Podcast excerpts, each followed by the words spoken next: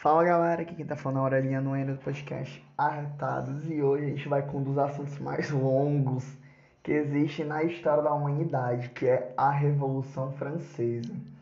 Então, bora lá? Vamos primeiro de antecedentes da Revolução. Por que, que a Revolução aconteceu? Porque se ela aconteceu, teve um motivo, né? Isso é óbvio. Entre os principais motivos que fizeram a Revolução Francesa ter início foi a estrutura feudal que vigorava no país naquela época. Os camponeses eram a classe mais baixa e eram obrigados a pagar os impostos. Impostos esses que eram muito altos, gente. Você for ver um imposto que, que era muito discrepante a, a diferença. Primeiro que o claro não pagava imposto. Quem, quem tem até uma charge muito famosa que é um camponês levando o, o, o, o, o clero nas costas. Isso era uma das coisas mais desumanas que existiam naquela época, né? E além do mais, eles eram obrigados a pagar altos impostos e não usufruíam do luxo. E, as, e além do mais, as colheitas naquela época estavam muito, muito, é, como é que eu posso dizer? Deficitadas, elas não, não, não estavam acontecendo da maneira que tinham que acontecer. Enchen, uh, quando não era enchente, era uma seca muito grande. Resultado, a população começou a passar fome. E sempre que a população começa a passar fome, é, é sinal que alguma coisa vai acontecer. O, o, o rei na época era o rei Luís, né? A fim de tentar diminuir o, tudo que estava acontecendo, a insatisfação popular, ele convocou a Assembleia dos Estados Gerais, no ano de 1928, para que houvesse um acordo entre eles, mas infelizmente não deu certo.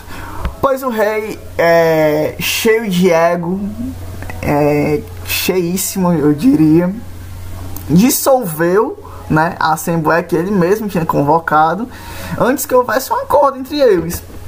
Né? E o povo e resultado disso o povo se revoltou contra o rei. Invadiram o castelo do rei, que naquela época se chamava Bastilha, e apresentaram a Declaração dos Direitos do Homem e do Cidadão. E em seguida, aconteceu o evento que ficou conhecido como Queda da Bastilha, que inclusive no material que eu fiz, que eu estou disponibilizando para vocês, tem lá a foto bem bonitinha do que foi a Queda da Bastilha, que deu início à Revolução Francesa. A revolução, como eu já disse, ela foi composta de três fases. Depois, posteriormente, a queda da Bastilha. Né? A primeira fase dessa revolução foi conhecida como uma monarquia constitucional. Né, que aconteceu entre os anos de 1789 a 1792.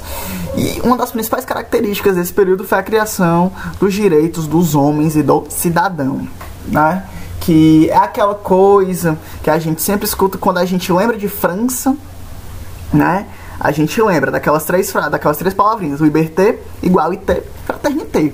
Eram os principais lemas dessa Constituição que foi feita, né? Basicamente pelo povo. Também foi caracterizado pelo grande medo, que, na, que, que, que foi quando a, aconteceu a perda dos direitos da, da, aristocracia. O que seria a aristocracia? É, a, é, é o sistema de quando uma classe mais alta, no caso que seria o clero, perdia... É, não perdi. Dominava a classe mais baixa, que eram os camponeses. Aconteceu essa perda de direitos e assim aconteceu a formação da monarquia.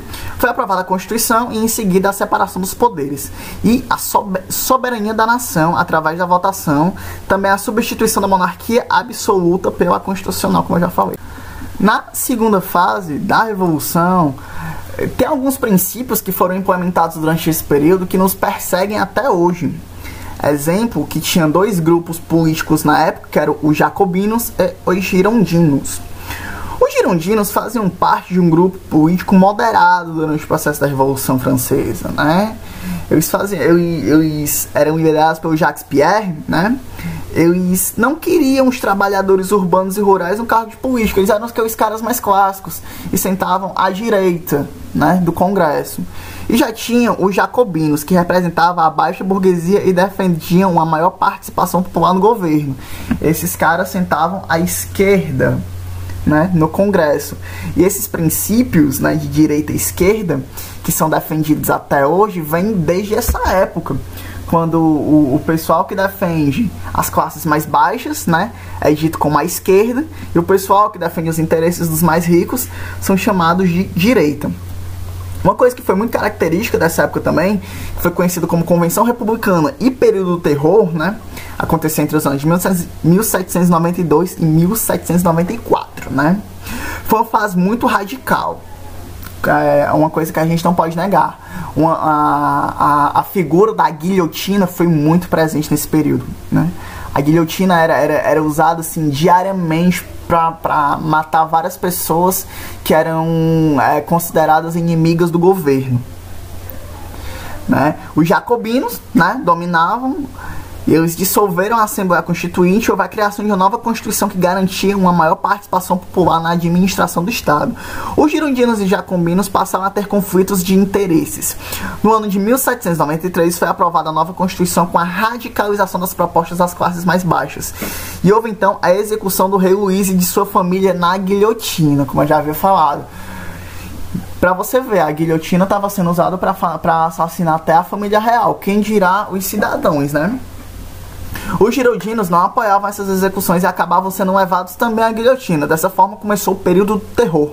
Os jacobinos era, eram liderados por Robespierre. Quando havia alguma suspeita de franceses fazendo algum tipo de atividade que fosse contra a revolução, os jacobinos mandavam para a guilhotina devido ao seu modo muito violento. As pessoas passaram a se unir contra Robespierre, que ele mesmo foi guilhotinado no ano de 1795 dando início ao período do diretório. Aí nós enfim chegamos na fase do diretório, que é a última fase da revolução, quando as coisas já vão se acalmando um pouquinho, né? Um pouquinho, não é, não é aquela acalmada que a gente pode dizer assim, nossa, como como mudou, né? Como se acalmou assim a França, mas é alguma coisa que a gente já pode aplaudir, digamos assim. O diretório, por, por assim dizer, como eu já disse, né? Teve início no ano de 1794 e terminou em 1799, né? Tudo começou com a queda dos jacobinos, né? A esquerda, por assim dizer, caíram, né, por causa de seus métodos ultraviolentos para tentar manter o poder, né? Robespierre já tinha sido guilhotinado há muito tempo, não tinha, não tinha subido uma liderança tão forte quanto era ele e, consequentemente, os girondinos passaram a liderar o diretório, né, que é como era chamada a, o parlamento de lá, né, o congresso, pra gente aqui. Né? Resumindo, os burgueses assumiram o poder da França. Foi por causa disso que anos depois ficou conhecido como Revolução Burguesa também, além de Revolução Francesa. Né? Eram compostos por cinco membros, existiam ainda duas assembleias dos anciões e dos quinheteiros. Eles conquistaram alguns privilégios que haviam perdido com o voto cesiano e o fim das leis sociais do, do período anterior. Foi nesse período que enfrentaram levantamentos populares e também uma crise econômica e social. É, externamente, a França conseguia muitas vitórias. É aí que entra a figura dele, do, do, do, do grande e pequeno, né? Porque ele era grande no, no, no poder e pequeno na estatura. Napoleão Bonaparte né? Ele era do exército, né? Ele era um grande estrategista, ele era um, ele batalhava muito bem e conseguia muitas vitórias contra as forças absolutistas da Espanha, da Holanda, da Prússia. Para quem não sabe, a Prússia naquela época é onde hoje fica a Alemanha. E nos reinos da Itália e é isso. Foi os países que ele conseguiu mais vitórias militares.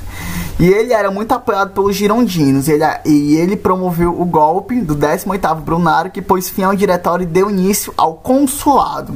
Em 1799, deu início ao consulado em 1799, dando início assim à Era Napoleônica.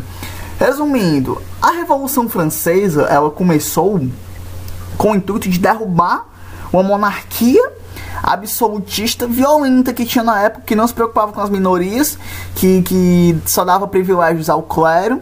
Quem, quem poderia viver um pouquinho melhor eram os burgueses, mas mesmo assim com muita dificuldade ainda, porque, por favor, né?